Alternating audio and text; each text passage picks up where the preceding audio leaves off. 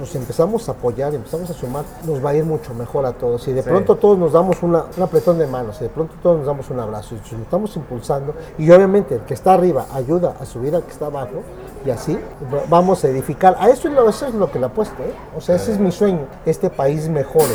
Creo que culturalmente lo hemos hecho, creo que socialmente hemos ido hacia atrás y políticamente estamos por los sueños.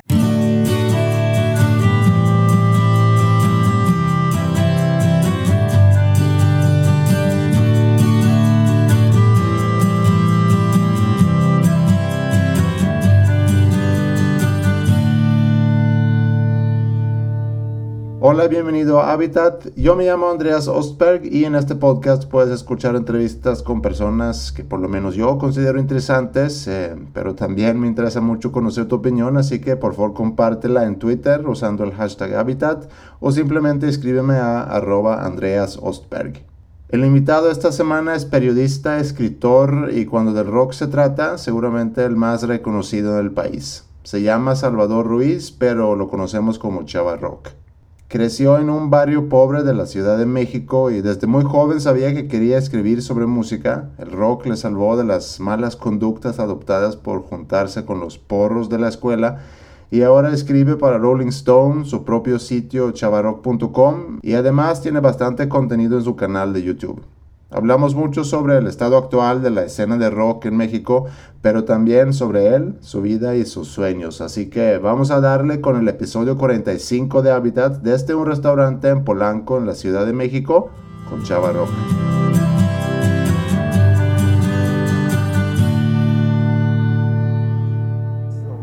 Picamos play y ya le damos. Ahí viene tu café. Gracias. Oye, estamos en la semana de Vive Latino. ¿Qué implica eso para ti? Pues implica eh, emoción, fíjate, porque a mí me encanta eh, eh, el festival y todo lo que arroja. en primera instancia, que la gente sí lo ve como un festival propio y, hace una gran fiesta alrededor de esta celebración.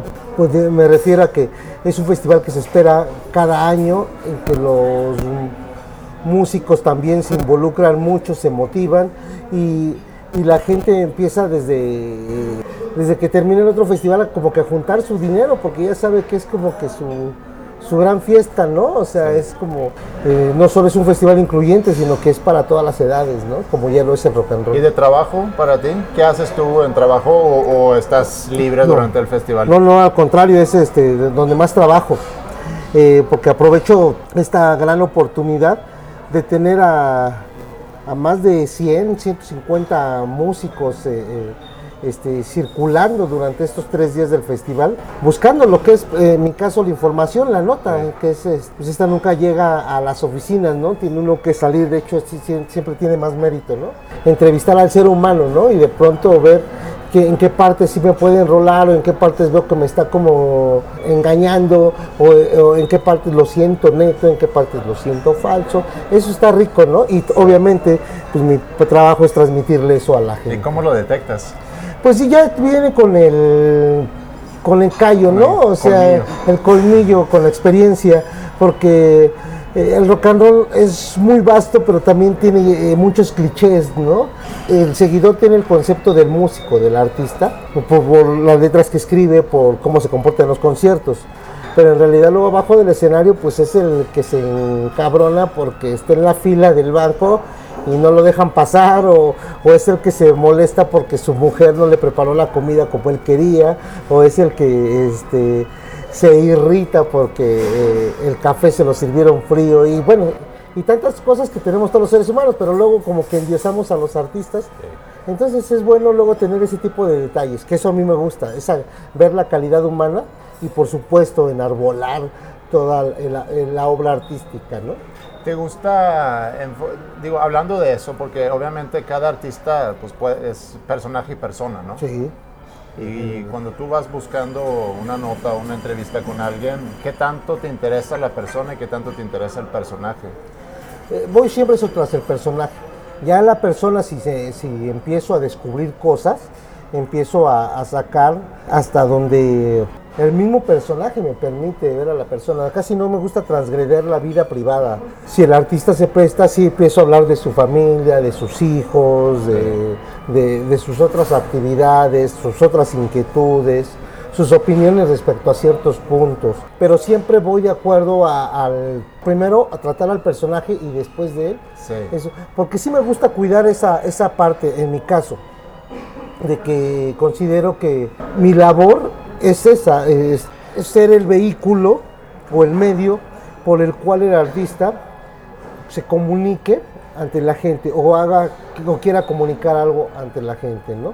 Ya dentro de eso, pues existe por supuesto los géneros periodísticos que te ayudan a, darle otro color, ¿no? Incluso ser a veces inquisidor y a veces un provocador, pero también lo otro, también exaltar las partes que uno considera positivas. Y ahí entran los juicios de valor, por eso el periodismo es tan subjetivo, ¿no? Porque, porque uno maneja siempre toda esa información finalmente pues es, el papel que tenemos y hay que asumirlo. Entonces, sí es bueno también tener ahí en mente claro, sobre todo tener un respeto hacia el artista, ¿no? Este, y obviamente hacia la persona. ¿Y qué buscas de una nota? ¿Tienes muy, o cómo te preparas ante, ante una entrevista? Eso es lo, bonito de este, de este oficio, que es como lo vas aprendiendo sobre la marcha y vas ejercitando muchas cosas, debes estar siempre alerta en dónde está la nota, porque luego a veces no es la parte principal. Porque yo me puedo sentar delante de, un artista como Robert Smith, por ejemplo, eh, de The Cure, y probablemente la, la, nota que me está llevando hacia él es la presentación de un disco cómo lo hizo, de qué forma lo trabajó, probablemente alguna anécdota, el origen de esto.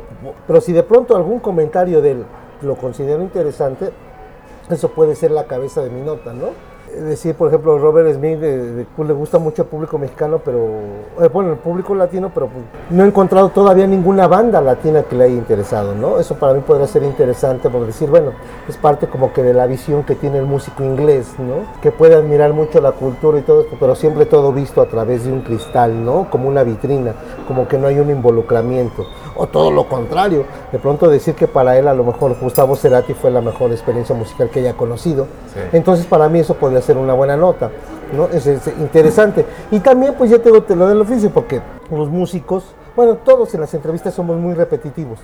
Entonces los músicos suelen este, estarse repitiendo porque también el periodista luego hace las mismas preguntas. ¿no? yo supongo que pasa mucho eso. ¿Y cómo buscas tú ser un entrevistador original?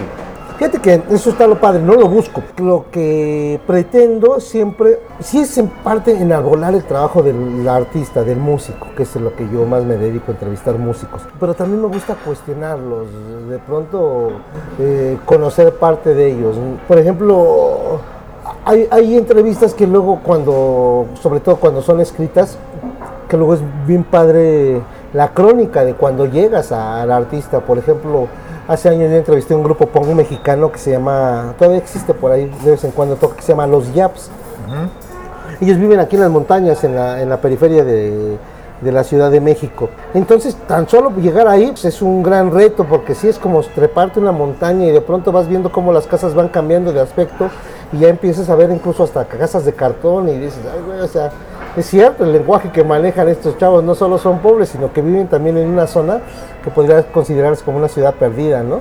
Y vas viendo cómo el ambiente va cambiando, ¿no? Y también cómo la gente te va viendo, porque no son zonas que, que, que llegue este, gente de otros lados, ¿no?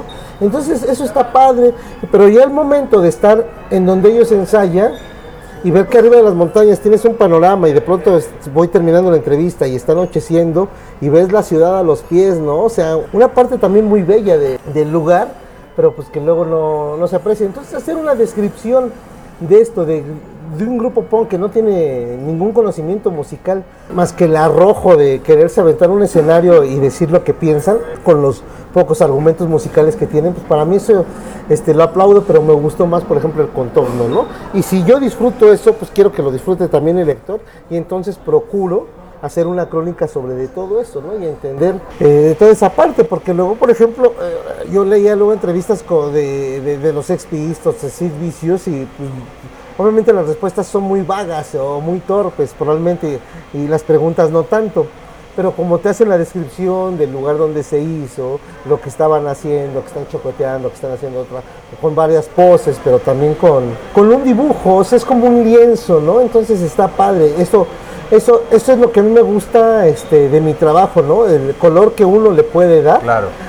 Ya hay otros personajes que son brillantes por sí mismos, ¿no? Es- y que hay que encontrarles, hay que darle la vuelta. Por ejemplo, Alejandro Lora es un personaje que tiene las respuestas así, te da vuelta rápido porque tiene muy claro en su discurso de lo que quiere hablar.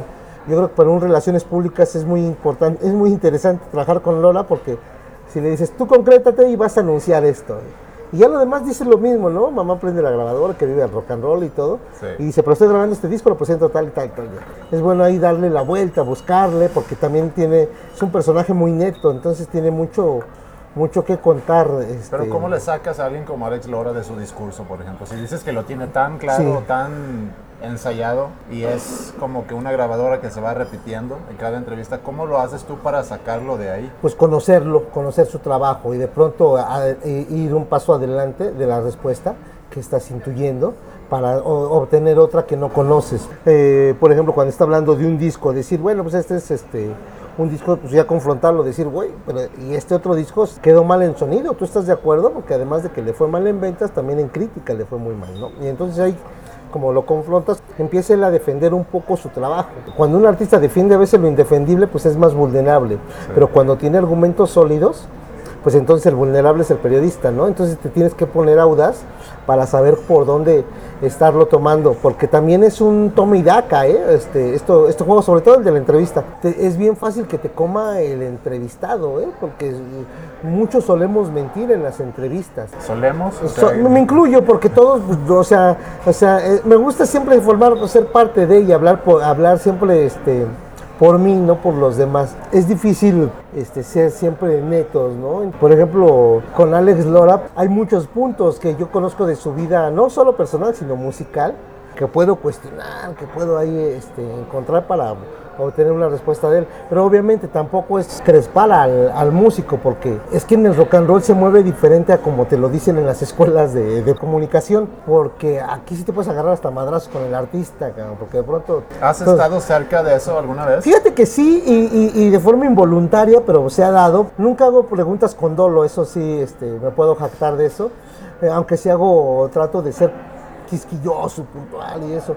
Y por ejemplo, con Robbie Rosa, con Draco, que nos sentamos igual haciendo un café, estuvimos haciendo una entrevista que era de, ya sabes, de 20 minutos, se prolongó más de una hora, porque la primera etapa sí fue muy densa. Yo no lo conocía, vaya, este, personalmente, más que su trabajo, que me gustaba mucho desde entonces, desde su primer disco, como Draco. Y empecé a hablar, obviamente, de toda esta etapa de menudo, de este, la música complaciente, de todas estas giras, del dinero fácil, de la vida rápida, pero todos los problemas que conlleva hacer todo eso a una edad tan tan pequeña, ¿no? ¿Cómo pudo llegar un músico que creció en un proyecto plástico a hacer un trabajo como el que está ahora desarrollando, ¿no? Que, ¿Cuál era la parte real de, Draco, ¿no? O qué momentos.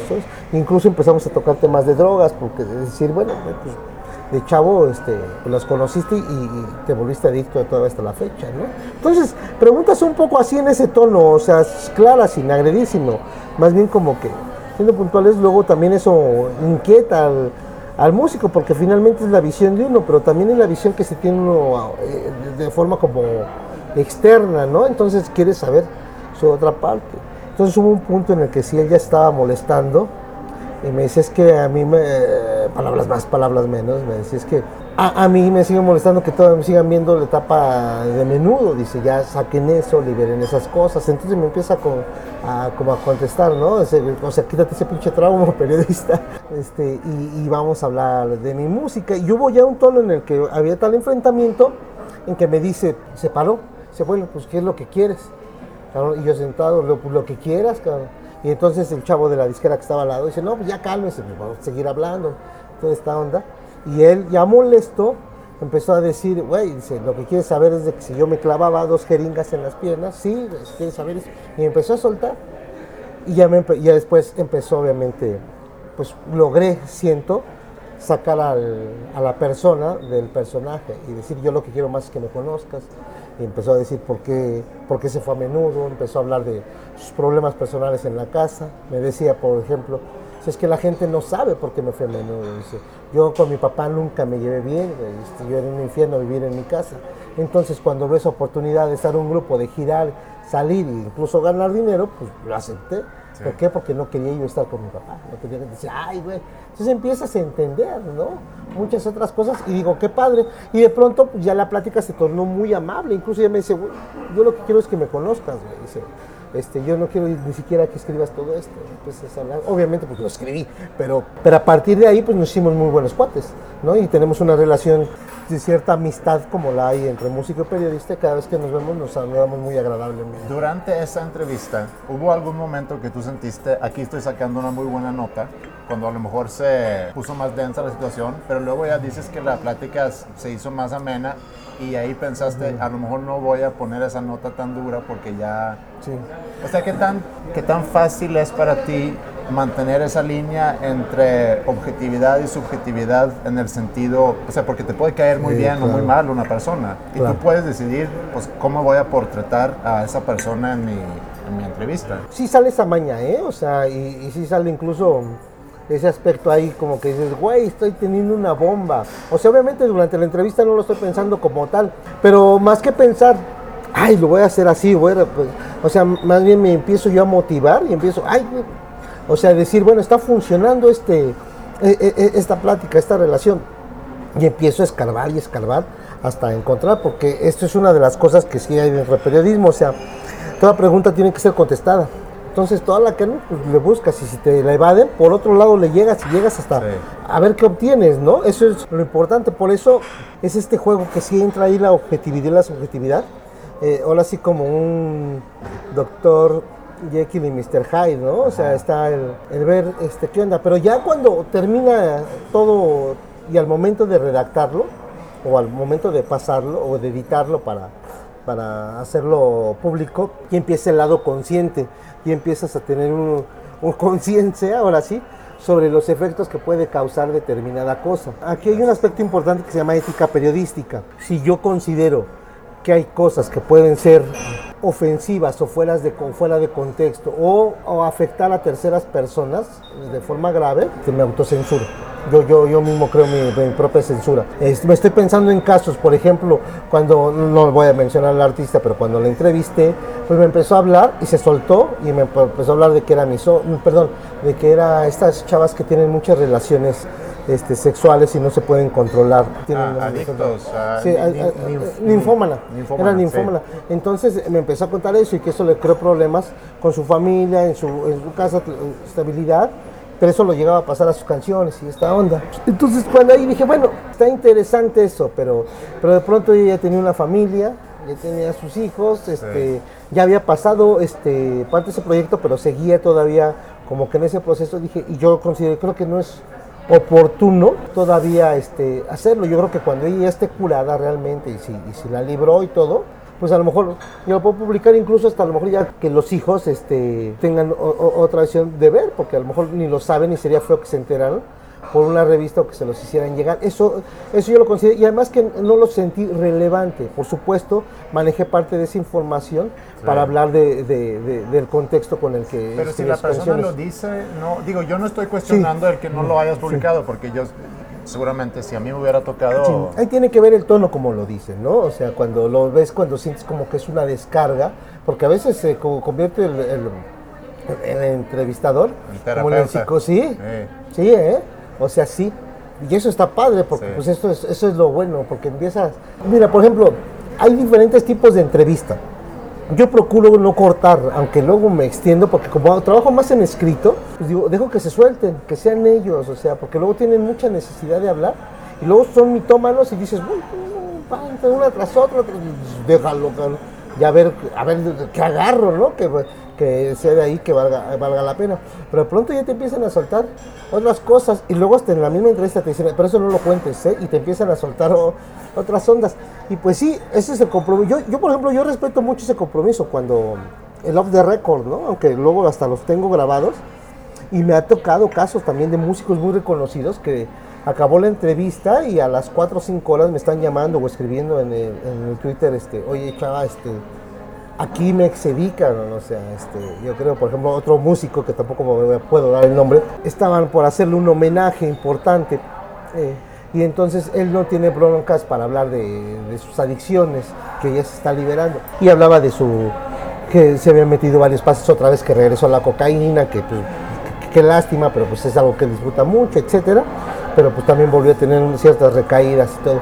Después me habló y dice, oye, es que me están haciendo por hacer un homenaje no quiero que lo vean, cabrón, porque a lo mejor lo ven y me lo echan para atrás y es algo que para mí es importante. Y yo también le dije, pues sí, Lo- pues, tú, tú lo dijiste para mí, y para mí era una gran nota. Claro, pero así Pero- también vas ganando tu, tu respeto en la industria y Y, y no lo hago por eso, te digo, lo hago, lo hago así por, por respeto al mismo oficio, porque hay una cosa aquí que se llama integridad y confianza. Entonces, por ejemplo, yo, yo puedo acceder a camerinos, puedo acceder, accedo a muchas cosas, eh, pero no estoy accediendo como periodista, sino estoy accediendo como un cronista de todo lo que está sucediendo. Y eso lo agradezco porque muchos músicos me han abierto puertas también de su casa, de su hogar, de sus camerinos y todo, de muchas cosas que son privadas, ¿no? Pues he podido ver cierta transformación de muchas cosas, de cómo eh, de ese mar de excesos que llegó a ser durante un tiempo, los grupos al ir creciendo, al ser más longevos, pues ya de pronto se convierte como en guardería, los camerinos, ¿no? Porque ya de pronto todos van con hijos, niños. Entonces eh, se han transformado muchas cosas, eh, este, y lo mismo ha trascendido a camerinos pop y, a- y a- y de otros, y ahí sí he visto cosas de excesos más grueso, ¿eh? O sea, los rockeros son la gente más fresa que hay dentro de la industria, ¿eh? O sea, en general hablo, ¿eh? O sea, en cosas de pop este, se vienen cosas que dices, ay, güey, este, llegas a un camerino y así la mesa llena de coca y que dices, güey, este, y se ven resantitas, güey, pero bueno, es parte de, ah, finalmente son, este, son mundos de algún modo diferentes, los rockeros son más cheleros, ¿no? Por ejemplo, los metaleros, que los ves más agresivos y más fuertes y todo, pues en general son mecheros, son cheleros, no es una gran cosa. Entonces, cuando puedo acceder a todo ese tipo de mundos, hay cosas que sí puedo manejar, que considero que es el artista el que las debe de decir. Porque yo podría sacar un muy buen libro de, de todo ese mundo, ¿no? Y contar anécdotas, a lo mejor algún día lo hago, porque ya esto sería con otro matiz, que ya sería otro color y con esas experiencias de ver, eso sí, yo creo que en un libro probablemente sí podría ser muy interesante, ¿no? Pero me gustaría más que lo contara el mismo artista, ¿no? Esas partes, o sea, como los libros de Keith Richards, de Mick Jagger, Sí. que cuentan ellos mismos. eh, a mí se me hace muy real. Pero también cuando el grupo te lo permite, yo sí lo he podido hacer, ¿no? Irme de gira con ellos y decirle, güey, hablo de todo. Sí, sí, güey, escribe todo lo que quieras, no hay problema. ¿no crees que en alguna ocasión hayas lastimado a alguien con una nota? Probablemente de forma involuntaria, no lo, no lo dudo. Pero sobre todo este, en el trabajo de la crítica, que ahí es, es parte de- del oficio, uno simplemente da su punto de vista. Entonces luego, si el artista se lo toma personal, ahí ya valió mal. ¿Cuál fue la crítica más gacha que hayas escrito? Este, no puedo decir el grupo porque se molestó mucho conmigo, pero por ejemplo en la revista Rolling Stone, este, yo le puse una estrellita. Incluso el disco a mí se me hacía de muy mala calidad, el disco, no el, no el trabajo de ellos como músicos, porque creo que eh, le han echado ganas, pero no creo que, que sea su futuro o ser músicos. Entonces yo Stone le dije, pues este está muy malo, yo no le pongo estrellas. Dice, no, tienes que poner aunque sea una. Bueno, pues le pongo una. Entonces la persona esta me habló, se molestó conmigo, este, una, uno de los integrantes del grupo, y se molestó, pero por eso. Es mi punto de vista sobre el disco, sobre tu trabajo, sobre tu trabajo, no estoy hablando de ti. Yo, remítete el disco, a mí se me hace así, pero bueno, y cortamos amistad, si es que la llegamos a tener, que en mi caso sí.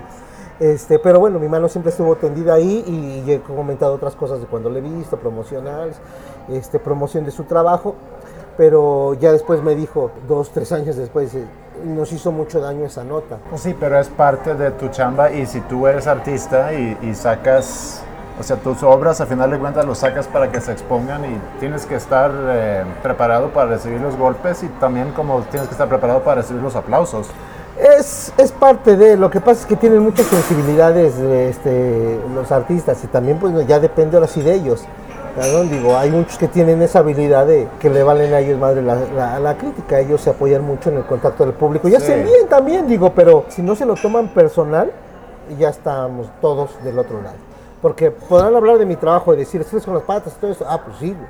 O sea, no me estás diciendo que yo soy un tonto, estás hablando de que el trabajo Claro, que estoy pero haciendo... es la raya ahí es muy delgada y es muy difícil porque al final de cuentas es tu profesión y es gran parte de quién eres tú.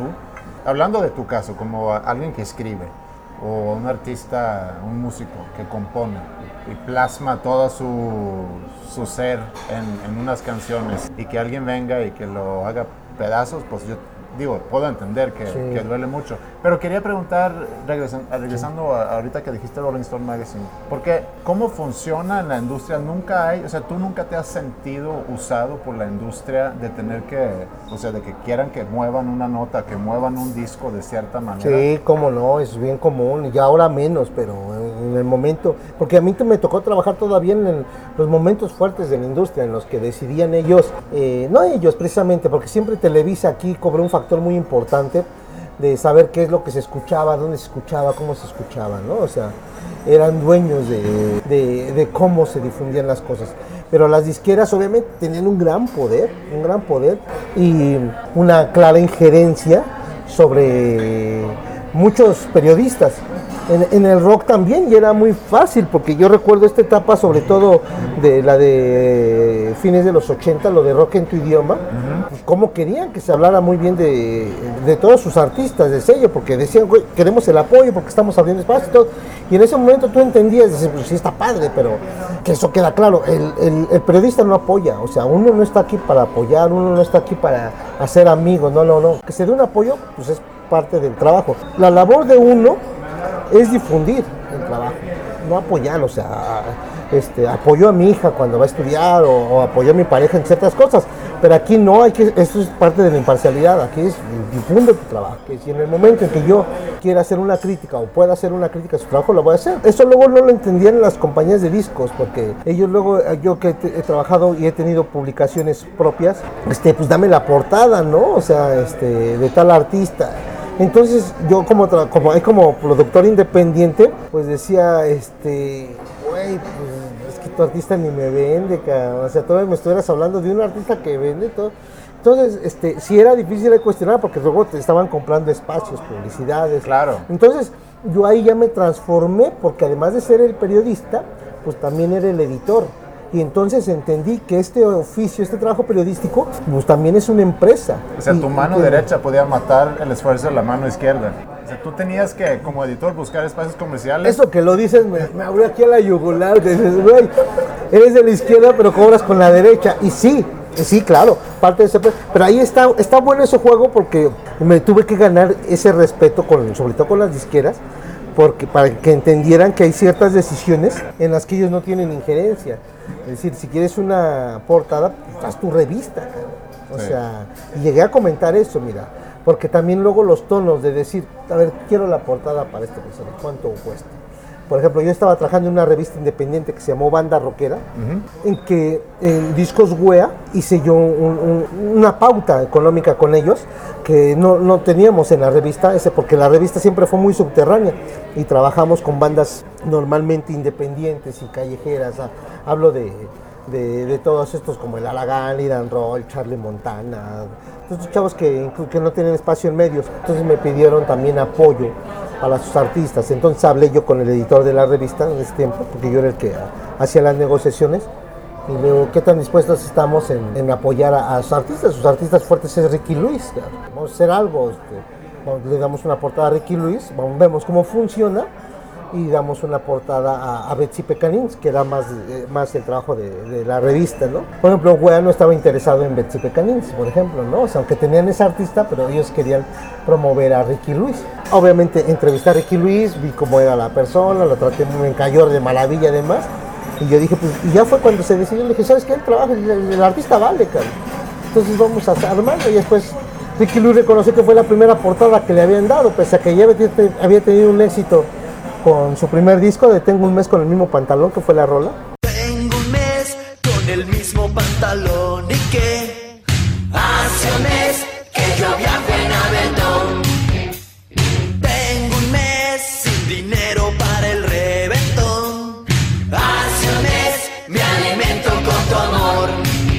Pues entonces, digo, fue una negociación, pero también fue un, pacto ahí eh, agradable, ¿no? Porque pues se- se le dio a un músico que valía la pena y obviamente hubo un apoyo por parte de Discos Wea y además la revista estaba en un momento que estábamos arrancando trabajo independiente y entonces nos funcionaba muy bien tener ese tipo de presencia. Ahora regreso un poco más a lo, a lo del rock en tu idioma, entonces decían, queremos que tengamos portada de Hit, este, Charlie García. Espérate, güey. Primero, mi revista además es de rock mexicano, cabrón. Entonces, entonces sí había muchas cosas ahí que te querían manipular y a mí me costó trabajo, trabajo ahí entender, incluso en, en- en esa disquera que era BMG entonces, me llegaron a cerrar las puertas porque hice una crítica a, cómo estaban impidiendo el desarrollo de fobia, ¿no? Porque de pronto este, las disqueras con la mano en la cintura cerraban el presupuesto para un artista y lo dejaban así, ¿no? Y de pronto me enteré eso y me enteré cómo los amantes de Lola también les retiraron el presupuesto y pues dije, güey, pues esto está medio gandalla y esta onda. Y me lo decía la misma disquera porque la manejaban músicos. Entonces ellos se quejaban todo y yo- para mí la nota era interesante y ya por publicar cosas así, pues ya luego me prohibían, ¿no? También este, en Ocesa llegué a tener al, al principio algunos problemas, pese a que tengo muy buenos amigos ahí, por hacer algunos comentarios. Ahora mismo, este, por ejemplo, este festival que hacen el Corona Music Fest. el Music Fest, Sí. este, que no incluyeron a bandas mexicanas y que me enteré que era por un acto más de segregación que... Sí. que El Corona, cuidado. ¿no? El Corona El, cor- el que- ver, no, uno el es el Corona Capital. Capital, sí, El que está- Corona- se hace aquí, ¿no? Y el la otra se es hace. una gira que Sí, se hace, sí. Ese está precioso, además el Corona Music, que esta gira. Sí. Pero cuando es el Corona Capital y que no incluían a bandas mexicanas y que me enteré por parte de ellos mismos de que era porque querían llegar a otro tipo de público, es decir, porque si no queremos el público del Vive Latino, queremos llegar a otro tipo de público, y todo, que es interesante, pero la verdad es que hay muchas bandas mexicanas que caben en ese tipo de contexto, que luego no caben en el Vive Latino y sí pueden caber en un festival así. Entonces a mí se me hacía ridículo que no se incluyera a tres, cuatro bandas mexicanas cuando están incluyendo a 90 bandas extranjeras, ¿no? Sí. Y hago una nota al respecto. Este, un día antes de que fuera el festival, me llaman para decirme que no tengo ya mi acreditación. Bueno, pues me hubieras dicho antes para poder comprar mis boletos, pero porque ya ahorita ya está en la reventa. Yo creo que apoyas que la reventa porque pues es como lo voy a tener que comprar. A mí no me afecta, a mí me, me gusta ese tipo de trabajo porque dices, ah, bueno, quiere decir que está funcionando, ¿no? Que, que estoy haciendo algo que, que ojalá que les mueva la conciencia y ya para el próximo año pues incluye bandas mexicanas, porque pues a mí se me hace un tema absurdo. Obviamente no es un festival público, ellos pueden hacer lo que quieran, es su festival, Claro. es su festival, Claro. pero si se está desarrollando en el país, si se está este, teniendo muchos apoyos y todo, es importante que el gobierno, yo en mi caso yo pienso así, que el gobierno pues sí tenga estipulado que por ley al menos si se hace un festival de esta naturaleza, se esté apoyando al talento también Sí, nacional. y yo quisiera inclusive llevarlo a un, a un nivel más. Es no solamente el hecho no, de no incluir bandas mexicanas, pero eso es lo que quisiera platicar un poco contigo de cómo ves la industria actual o la situación actual del país. Porque en los festivales principales, en Monterrey ya hemos tenido muchos festivales en el último año, últimos años han empezado a, empezado a abrir muchos festivales. Pero los headliners mexicanos pues siempre siguen siendo los mismos, es Molotov, es Café Tacuba, es eh, este, Kinky, Fobia. Esas son las bandas que son las mismas de hace, de hace muchos, muchos hace años. 10, 15, 20 años. O sea, si por sí estamos con la situación de las disqueras y que la falta de lana y la falta de desarrollo, ¿dónde está la iniciativa de, de empezar a abrirles espacios para las nuevas bandas? Porque, como yo lo veo, es en 10 años, pues a lo mejor Molotov ya no va a estar. Entonces, ¿quién va a ser tu headliner nacional? Sí. Y, y si tú no contribuyes y si tú no apoyas ese desarrollo, pues vas a- vamos a terminar con pura música extranjera, entonces. Está, está muy buena esa pregunta porque hay tres puntos claves. Una es de que cambió la industria, sin embargo no cambió las formas, no, no- no han cambiado de todo las formas de difusión de los artistas.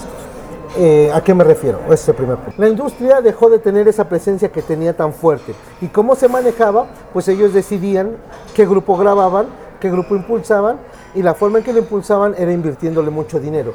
¿De qué forma? Primero grabándoles un buen disco, grabándoles varios videos, metiendo esos videos a rotación a los canales de televisión, haciendo sonar las canciones en la radio de todo el país.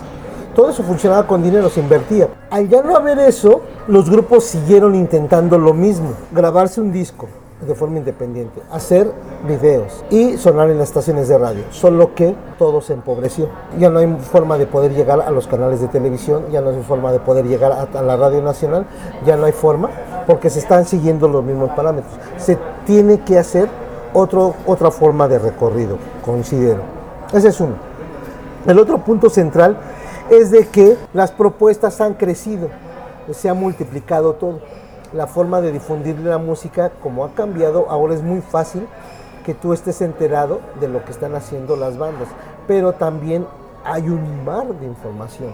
No ha habido todavía, que está llegando ya, ¿eh? pero no ha habido todavía un tope de ese aceleramiento, una desaceleración, que sucede en todos los casos. Aquí está empezando a llegar, porque de pronto vino el MySpace y de luego vinieron estas redes sociales, y de pronto pudimos estar comunicados con tanto y entonces podemos saber lo que estaba sucediendo en Culiacán, en Monterrey, Michoacán. Entonces todo ese exceso de información nos ha copado y esto ha dificultado de que haya un mayor interés de los chavos en seguir apoyando a los grupos como se apoyaba antes. ¿A qué me refiero? A que estaban esperando que saliera el disco.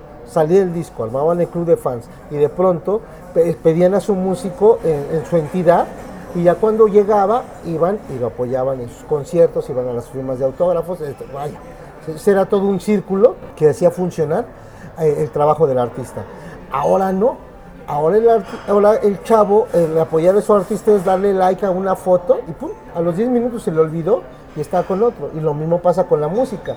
En 10 minutos le puede encantar Austin TV y lo oye, pasan otros 5 minutos y lo olvidó y se va con Hello Hijos. y lo olvidó y se va con Enjambre. y lo olvidó y se va con Carla Morrison. Y así. Sí, es muy, cambiante. Sí, es muy cambiante. Los chavos están así porque se transformó la onda de tener la música. Porque le escuchas a veces ni los tres minutos, ni los cuatro minutos, dos minutos, y escuchas otro, y escuchas otro. Entonces empieza una desvalorización, siento ahí. Eso ha influido para que a los nuevos grupos les cueste más trabajo acceder a, a los grandes públicos. Y los que están accediendo a los grandes públicos ha sido ya de forma más rápida que antes. Me explico un poco. Eh, la escena musical, hablando un poco de la más conocida que empezó en los años 80, era un poco así. Estaban los grupos de cierta trayectoria como el Tri, era el Tri Souls, como Ritmo Peligroso, Kenny Los Eléctricos, Luzbel, y de pronto empezó a llegar otra gama de artistas como Maldita Vecindad, como Caifanes, y había otras bandas ahí alternas como Trolebús, como el mismo Guillermo Briseño, bueno, y de pronto atrás de ellos empezaron a surgir luego otras bandas como Café Tacuba, como Santa Sabina, como La Lupita, como Cuca. ¿De a qué me estoy refiriendo? todas las bandas de compañías transnacionales, por son conocidas. Pero se empezó a forjar una escena muy grande, que de pronto empezaron a existir ya bandas como Botellita de Jerez, que existió desde el 83, y de pronto también existía bandas como Santa Sabina, ¿no? Que ya era un poquito más de los 90. Y luego empezaban a llegar así también otros grupos, ¿no? Como eh, Austin TV, como Los Hijos, que ya eran nuevas propuestas. Y había de, algún modo una escena que veías que se estaba desarrollando. Y una prueba de ello eh, resultó ser el Vive Latino, ¿no? De pronto ver como grupos como Julieta Venegas, Eli Guerra, El Gran Silencio, Plastilina Mosh, Kinky, iban ascendiendo, ¿no? Y de pronto de estar en un escenario para 2.000, 3.000 personas, y empezaron a ocupar escenarios para 10.000, 15.000, ¿no? Entonces se estaban forjando este, los músicos, había un desarrollo, porque el mismo Vive Latino era como que un buen parámetro. ¿Qué pasó? De que las disqueras empezaron a organizar también sus propios festivales para ir desarrollando artistas, para que no solo tener el talento ahí, sino ir forjándolo. Al cerrarse esta industria, pues empezaron a decaer también este tipo de festivales, no había presupuesto ya para hacerlos, y, se, y los empezaron a hacer otro tipo de promotores pero no con esa misma, con ese presupuesto ni con esa misma visión, sino empezaron a irse pues, a lo que vendía, que eran pues jalar a los mismos headliners, ¿no? Y de pronto sí, cuando se le apostó a Control Machete, se le apostó a Molotov, se le apostó a Resorte, que fueron como que de las últimas cartas, pues empezaron a funcionar y son los últimos headliners. Y ahora les ha costado más trabajo porque han venido desarrollando un trabajo interesante, grupos como Zoe, por ejemplo, que es como el último headliner que, de los que ha surgido. Los otros que están ahí y que tienen que demostrar que pueden permanecer, pues yo creo que es Enjambre, Carla Morrison y, está por despegar a ese nivel, digamos, DLD. Este, hay otras bandas que se mueven de forma diferente, pero ahí están como la gusana ciega, que me gusta el trabajo que vienen desarrollando, que ellos mismos de forma independiente han logrado así mantenerse y poder hacer con cierta regularidad varios auditorios nacionales. ¿no? pero, pero a, lo que, a lo que voy yo un poco es, ¿no sientes tú que pueda haber una responsabilidad inclusive por parte del- de los que organizan esos mismos festivales de... Sí, porque entiendo que el artista se enfrenta con, con eso, ¿no? De que Claro. hay una multitud de oferta y, y hoy me dan like y mañana le dan like a alguien más y escuchan media canción y luego brincan a la que sigue, ¿no? En el playlist. Pero me refiero a, si en las disqueras ya no hay esa parte de desarrollo que había antes. Y en los promotores es, pues yo quiero los que ahorita jalan mucha gente y al que a lo mejor en cinco años puede jalar mucha gente, pues lo pongo a que toque a las 12, mediodía, media hora antes de que abrir las puertas, nada más para que, para que deje de fregar, porque ya estuvo un año diciendo que quiere tocar en mi, en mi evento y ya lo puse, pero pues no tiene difusión. Entonces, ¿dónde está la responsabilidad? O a lo mejor ni siquiera existe una responsabilidad por parte de, de la gente que organiza un festival, de puede decir, oye, vamos a empezar a mezclar un poco para, para darle más difusión a las bandas nuevas. Está bueno también ese tema ahí para, para escarbarle. Las disqueras empezaron también a tronar porque se acabaron los directores artísticos. El director artístico, la función que tenía en una compañía de discos era salir a buscar el talento, a buscar a los artistas. De pronto, eh, no solo en la calle ni en los antros, sino este, en las escuelas, ver qué es lo que estaba sucediendo. Hace falta que se empiecen a desarrollar los artistas y que también haya gente que se dedique a eso, porque también hay varios cánceres en, en esto. Y unos son, además de los empresarios, que todavía quieren pagarle con cervezas a muchos músicos o con un gracias. O como- cobrarles. O cobrarle. Y hay, ese es el otro.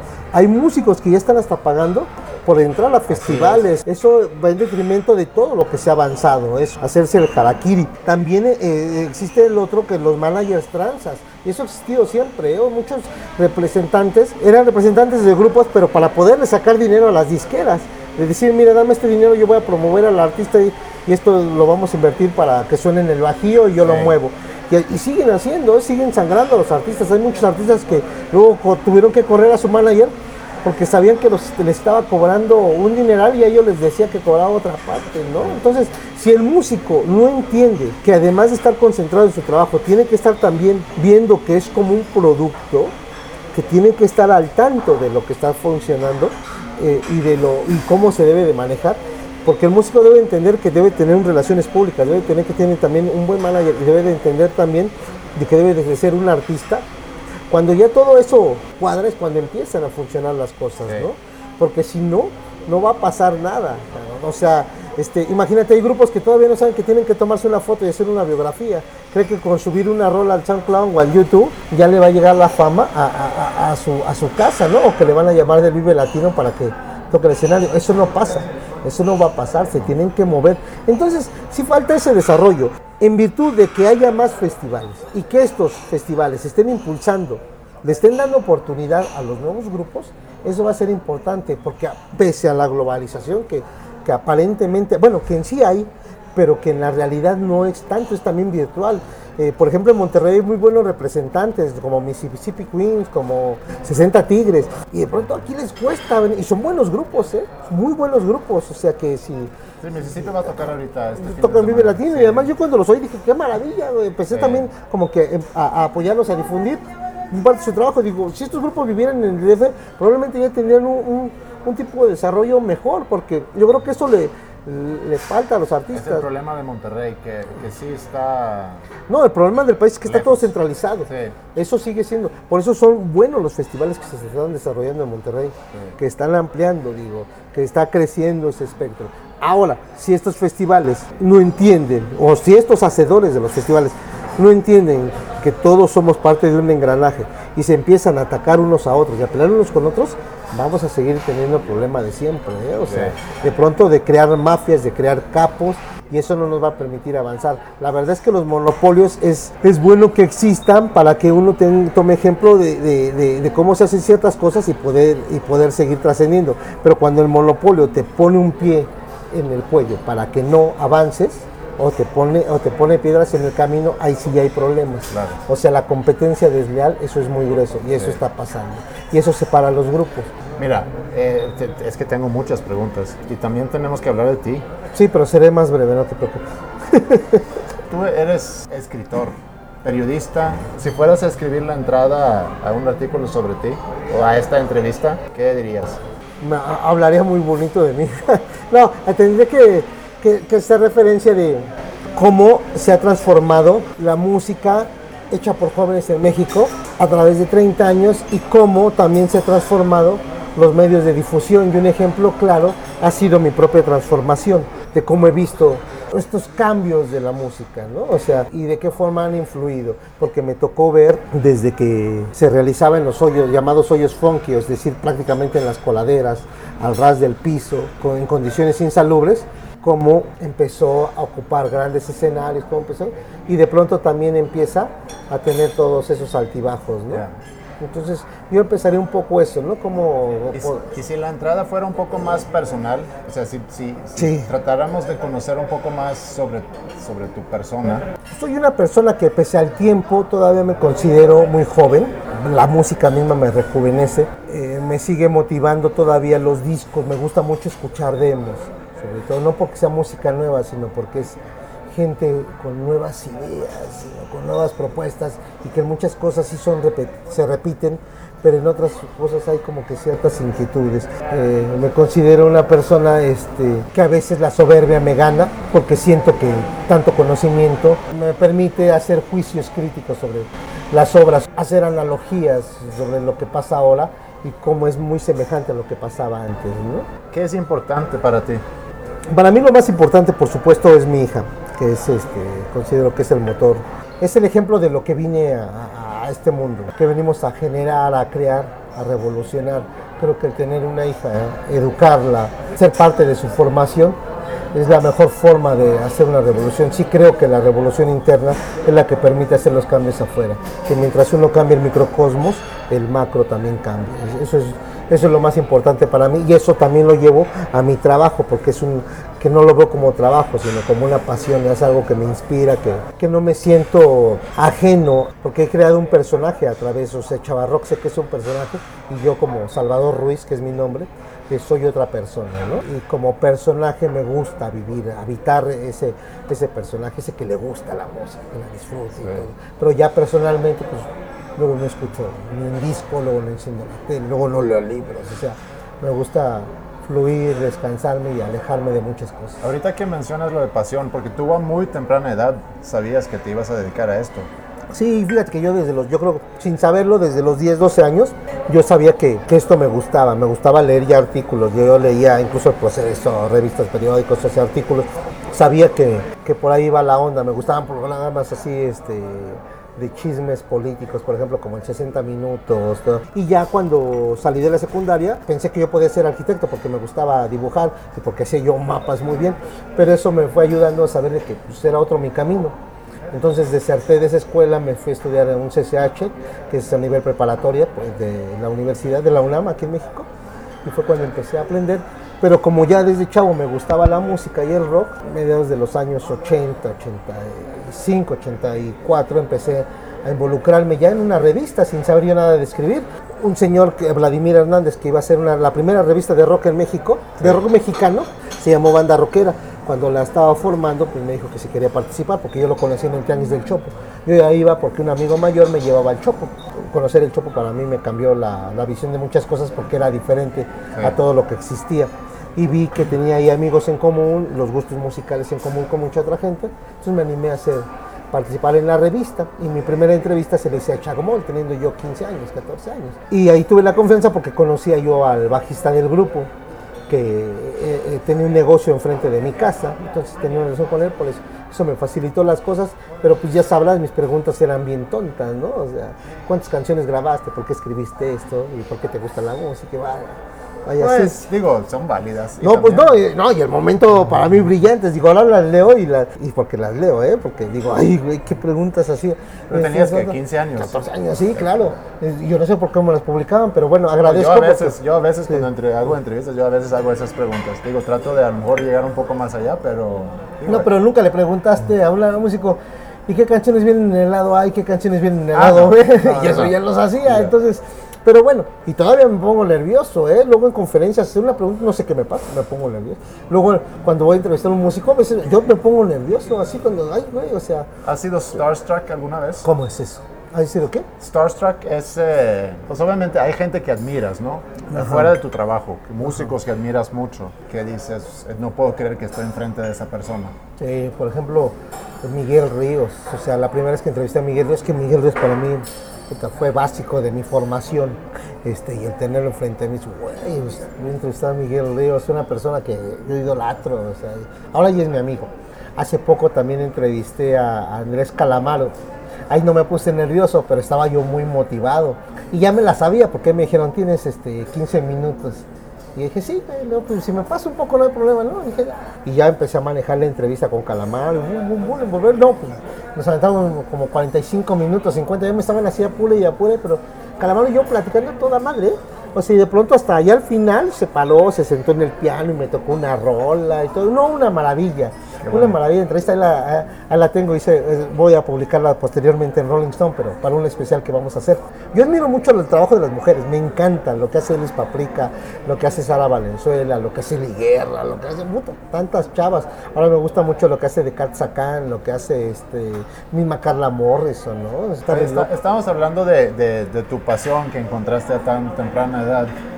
Y si, vamos un poco más atrás de eso, ¿en, qué tipo de ambiente creciste tú? una familia este, clase baja seguramente, viví en una colonia popular, soy hijo único, entonces carencias económicas nunca tuve, aunque tampoco tuve así como una onda muy brillante. Viví en una colonia muy popular, en una unidad habitacional, este, al oriente de esta ciudad, que es en Iztapalapa, y, y una zona muy peligrosa. En su momento pues fue parte de mi hábitat y para mí sí era común de que todas las tiendas y negocios estuvieran enrejados, que todos los estacionamientos estuvieran enrejados. Digo, para mí eso era parte de común porque pues era- se asaltaban diario. ¿Qué hacían, qué hacían tus papás? eh, son comerciantes. Eh, ma- mamá esto fue un poco más ama de casa y, y con papá trabajaba dentro del. le ayudaba. No, no tenían luego tanta atención conmigo. me yo tuve muchas libertades. Yo creo que eso me- a mí me funcionó. Este, ser de chavo muy independiente, porque luego se iban temprano a trabajar, entonces me dejaban despierto, yo tenía que ir de ahí a la escuela, que estaba muy cerca de mi casa, pero tenía muchas este, libertades, eh, por fortuna no caía así ahí como que en varios vicios, más que el alcoholismo que ya en una etapa más, más grande, porque yo a los 15 años todavía no bebía, empecé a beber ya como a los 17. Pero este, esta primera etapa, que fue parte de mi formación, sí la viví mucho, mucho solo. Ellos no, no tuvieron este, una escuela, digamos, no eran personas letradas. En, en escuela, en mi caso, no había enciclopedias, por ejemplo, no había tantos libros. Este, mi, mi contacto cultural fue siempre la música, porque a ellos les gustaban cosas como Agustín Lara, como Javier Solís, como la Sonora Santanera, también había discos de rock and roll, como los Rebeldes del Rock, los Intops. Ese fue mi, mi único contacto cultural. Yo creo que eso fue parte de lo que me, empezó ahí a funcionar. Y ellos tenían otra visión porque sí querían invertir en mí. Entonces metieron a clases de guitarra, me metieron a clases de piano, me metieron a clases de ajedrez, me metieron a karate, al pentatlón, no sé era yo como, pues era hijo único, entonces ahí como que tenía la idea de que yo podía ser un hijo ejemplar, pero en todas deserté, eso del pentatlón era una maravilla hasta que nos empezamos a dar de madrazos, dice, así las cachetadas, jaja, no me dolió, pum, quedaron uno a otro y otro, y dices, güey, yo no entendí, no vuelvo, cabrón, aquí, o sea, estaba chida la, el ejercicio y la fiesta, pero no, en el karate también dejé de ir porque no le veía yo caso, así como que, o sea, Ellos apoyaban, obviamente, quiero pensar que ellos apoyaban tu decisión de carrera. Mm, Sí y no. Estuve muy al tanto en, en mi etapa primaria y secundaria porque este, son, a mí, a mí lo que más me cagaba de la secundaria era tener el pelo corto. De que tener cortado y, ellos eran sí muy rigurosos en eso. que tuviera el pelo corto, que sí llevara mi sándwich, mi lunch, este, me revisaban tareas, toda esta onda. Pero cuando acabé la secundaria mamá fue muy clara y me dijo, mira, ya todo va a depender de ti, te vamos a dejar libre, vamos a confiar en ti. Entonces pasó como el chavo que siempre está así como que bajo supervisión y de pronto te dejan libre, puta pues, cuando entré en la vocacional pues ya me volví un desmadre. Entonces, porque ya no había necesidad, ya no, ya no me revisaban tareas, ya no veían nada. Aunque nunca fui porro, me junté mucho tiempo con los porros en, la vocacional 7. Yo estudié en una vocacional aquí en México y sí conocí esa otra parte dura y agresiva de las escuelas, ¿no? De pronto estar secuestrando camiones, subirte, ir a los estadios, entrar gratis a los partidos de la UNAM, pero de pronto también como grupo de choque. Este, yo sin saber, pues nos trepábamos a los camiones porque teníamos que ir a golpear a, los de otra vocacional y luego si había manifestaciones teníamos que ir ahí, pero para echar desmadre. Entonces fue cuando empecé a tener ahí como conciencia. El primer año lo cursé más o menos normal, pero ya el segundo año de vocacional, todas las materias reprobadas, vi la corrupción en las escuelas, nos íbamos con los maestros, ahí, aunque yo no tomaba, pero había que invitarlos a las borracheras, porque de pronto le pasábamos una lista al profesor de quiénes son las personas que tenía que aprobar en los extraordinarios, y los maestros corruptos aceptaban. Entonces todo ese mundo lo conocí, ya más tarde me di cuenta, más tarde me di cuenta de cómo partidos políticos manipulaban eso. Y muchos de mis compañeros que fueron en ese tiempo parte de los porros, ya después los vio ocupando cargos, algunos cargos públicos y otros metidos en, dentro de, de, del partido político que estaba en el poder en ese tiempo, que era el PRI. O sea, empezaban así a ascender. Yo veía que los grandes, a los que yo aspiraba a ser, llegar a, hacer, tener amistad, que eran los grandes este, porros, que controlaban ya este, de las escuelas del Politécnico, de, de un PIX a la ESCA, y este, tenían ya después ya cargos públicos. Dices, güey, este, pero, y yo me tuve que desafanar de eso porque sí estaba muy, muy grueso. Yo ya cuando había robos, cuando había hurtos, ya fue cuando empecé a decir, güey, eh, aquí va a valer madre. Lo que pasa es que uno tiene 15, 16 años y te sientes libre porque como en ese tiempo los mismos policías escoltaban a, los porros, pero no los detenían, nada más entonces hasta te sentías protegido. Pero ya poco a poco empecé a aprender cómo estaban funcionando. Había los líderes, yo veía que los líderes nunca iban en los camiones. Los líderes estaban aparte y después se bajaban con pistola en mano a atracar a transeúntes. Entonces utilizaban el cuerpo de porros para hacer todo ese tipo de atropellos estaba grueso. ¿Y cómo te salvaste de eso? Porque a Fíjate final de cuentas que- ha de ser muy fácil Sí. caer a ese lado, ¿no? Nunca me involucré con los porros y ese fue el problema. O sea, este, el ser porro, eh, además de que te bautizaban, que era una patiza, golpiza y todas estas cosas como lo, como lo hacen ahora los malas salvatruchos, eh, en realidad eh, siempre me mantuve como que al margen. Y eso en ciertos sectores de porros no lo, no, no lo veían tan, tan bien porque decían, oye, este güey de qué privilegios goza. Y es que a mí me habían apadrinado dos porros de los grandes. Entonces me decían que conmigo no se metieran y mí eso me favoreció mucho cuando yo ya veía que bajábamos del camión y agarrábamos naranjas del señor de puesto de naranjas, decía, güey, no mames, o sea, pues mi papá también es comerciante, cabrón, o sea, estás, esto, esto, sentía que no era lo correcto. La verdad, sí creo que, pese a lo loco que podía estar, sí emitía juicios de valor y veía pues, que eso no era correcto. Lo mismo pasó en la colonia donde yo vivía. Cuando los amigos, este, mis vecinos, empezamos a crecer, de pronto vimos que de meternos a robar un pan a la panadería por desmadre, no por hambre, sino por desmadre, iba, iba en aumento. Y de pronto ya nos subíamos al carro de un amigo y ya íbamos a, a una plaza, a un jardín. La onda era robar al chavo que iba pasando con su novia, quitarle la chamarra y la cartera, y de pronto subirnos al carro, treparnos e irnos al, al billar, y dices, güey, está cabrón, ¿qué está pasando, no?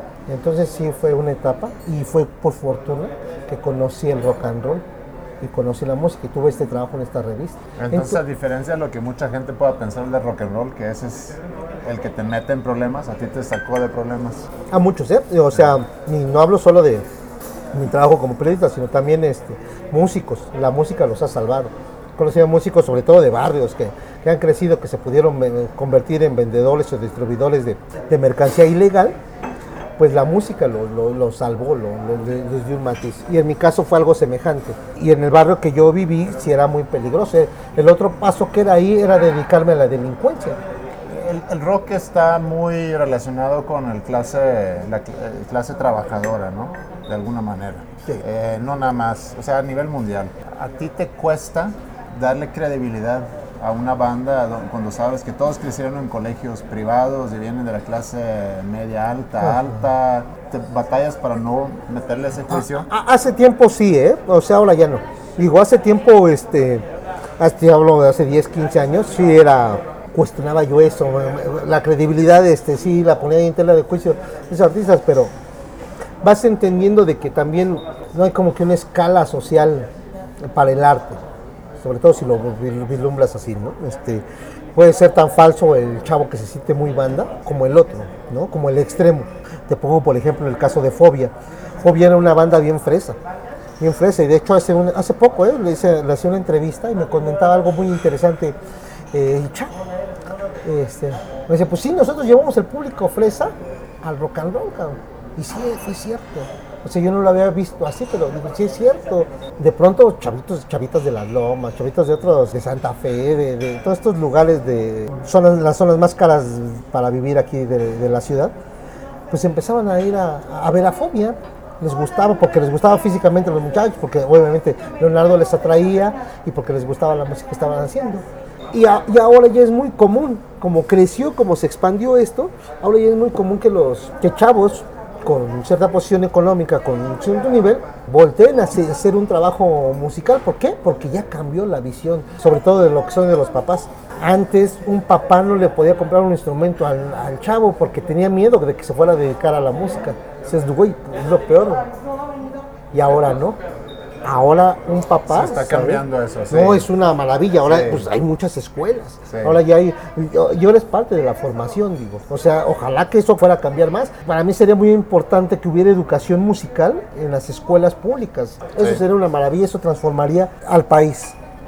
O sea, culturalmente, que desde los 5 o 6 años estemos leyendo, que desde los 5 o 6 años tengamos acercamiento a la danza, al teatro, a las artes. Yo creo que la, la música juega un papel muy importante y en general arte en las escuelas es un, es un complemento muy necesario para el desarrollo creativo de los chavos. Sí, es Así- liberador. sí. ¿Cuáles son tus sueños a futuro? Uy, tengo tantos. Fíjate que una de las cosas que me motivó a mí para eh, trabajar mucho en esto fue una entrevista que le hice a Rafael Acosta, 88, 89. A Rafael Acosta, el baterista de Locos del Ritmo, el creador del primer rock mexicano, digamos, que fue el tema de tus ojos, me decía, en México ningún grupo va a poder superar el trabajo de, en popularidad, por ejemplo, de la Sonora Santanera. En su, en su momento, cuando lo dijo, tenía razón, dice, el Tri nunca va a poder superar en popularidad a la Sonora Santanera. Ningún grupo mexicano va a poder superar el trabajo de otros artistas. Yo decía, sí es cierto, o sea, está, está cabrón. Entonces pensé, bueno, voy a trabajar para que sí, para que de pronto, así como es conocer a Sonora Santanera, sea conocido el trabajo del Tri Sí. que sea popular. Y la verdad, a eso le aposté. Por eso mu- mucho me incliné sobre el rock en, en México, sobre todo el de las bandas mexicanas. O sea, no soy chauvinista, pero sí me, me- me enfoqué un poco más en difundir el trabajo de todos estos, eh, estos artistas, que finalmente es lo que tenemos, eso es lo de casa, y es lo que nos va a, a representar. No nos va a representar el rock que se haga en Chile, en Uruguay, ni, en Europa, no, sino lo que estamos haciendo aquí, bajo esta visión desde que empecé a hacer. Entonces, ese es mi sueño, que de pronto todos nos valoremos más, que si nos empezamos a apoyar, empezamos a sumar, nos va a ir mucho mejor a todos. Si de Sí. pronto todos nos damos una, un apretón de manos, si de pronto todos nos damos un abrazo, y si nos estamos impulsando, y obviamente el que está arriba ayuda a subir al que está abajo, y así, Claro. va- vamos a edificar. A eso es lo, eso es lo que le apuesto, ¿eh? O sea, ese es mi sueño, este país mejore. Creo que culturalmente lo hemos hecho, creo que socialmente hemos ido hacia atrás y políticamente estamos por los sueños. Hace rato mencionaste lo del libro. ¿Nunca has escrito un libro? Fíjate que no, este, he tenido ya tres, cuatro este, intentos. Ahorita tengo incluso, hay pendiente uno ya con una editorial, un encargo, este, que es un, un libro un poquito complicado en tiempo. Se me quedó eh, eh, este, estancado otro que iba a ser sobre el Vive Latino, que lo tengo ya armado. ¿Pero te asusta el reto o es nada más no. no. encuentras el tiempo? No, no encuentro el tiempo. Fíjate, he estado, porque también pues, de esto vivo. Este, me, ha costado mucho trabajo, tengo que trabajar en varios medios, tengo Claro. que buscarle y, y crearme diferentes este, proyectos para poder seguir manteniendo, porque finalmente yo soy freelance en todos los trabajos en que estoy, es independiente, entonces sí es un doble esfuerzo, pero también es una doble satisfacción porque tengo muchas libertades. En todos los trabajos que estoy respetan siempre mucho mi trabajo, lo, lo que yo aporto, hay como que una, este, un respeto hacia lo que yo digo y escribo. Entonces todo este trabajo ya me, este, me ha impedido poder desarrollar bien un libro desde, desde hace 15 años. Yo ya quería hacer un libro sobre los festivales en México. Me gustó mucho el trabajo de, de cómo, cómo ha ido creciendo esto. Y pues ahí tengo varias cosas enlatadas, pero pues ha, ha sido un poco más por vagancia, yo creo, que por falta de ganas. que no voy a armar un libro. ¿A quién te gustaría mucho entrevistar? Uy, uy, Bjork. Bjork. Bjork. ¿Sí? ¿Cuál es tu canción favorita? Triste canción del, de Alex Lora. ¿Quién te gustaría escuchar entrevistado en este, en este podcast? ¿Quién, quién me recomendarías entrevistar? José María Arreola, ¿Sí? el baterista de, de La Barranca. ¿Hay algo que quieres agregar? Muchas gracias por tomarme en cuenta para, para este trabajo. Muy pocas veces hablo de mi vida privada, más bien hablo de cómo voy desarrollando mi trabajo y mis puntos de vista sobre lo que veo, mis puntos de vista sobre lo que está sucediendo. Muchas gracias por, por hacer hincapié en, en puntos que, que, nunca abordo. Leí una entrevista contigo el otro día y una cita tuya que decía que no hay entrevistas aburridas. Si es aburrida es culpa del entrevistador. Siempre. Yo disfruté mucho la entrevista contigo, siento que no fue aburrida, entonces me voy a dar una palmada en la espalda. ¿Con cuál canción quisieras que, que, terminemos el programa? Quiero una como que me retrate un poco. Apuesta por el rock and roll de Enrique Bunbury. ¿Sí? Chava, muchas gracias por tu tiempo. Hecho. Muchas gracias a ustedes y pues sigamos en el rock and roll. ya no puedo darte el corazón. Iré donde quieran mis botas. Y si quieres que te diga qué hay que hacer, te diré que apuestes por mi derrota. Quítate la ropa si está bien. No dejes nada por hacer. Si has venido a comprarme, lárgate. Si vas a venir conmigo, agárrate.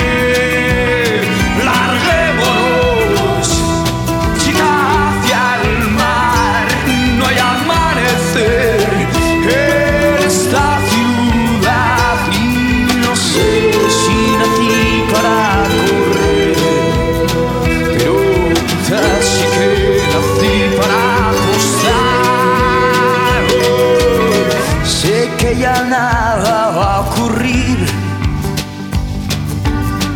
pero ahora estoy contra las cuerdas y no veo ni una forma de salir. Pero voy a apostar fuerte mientras llueva.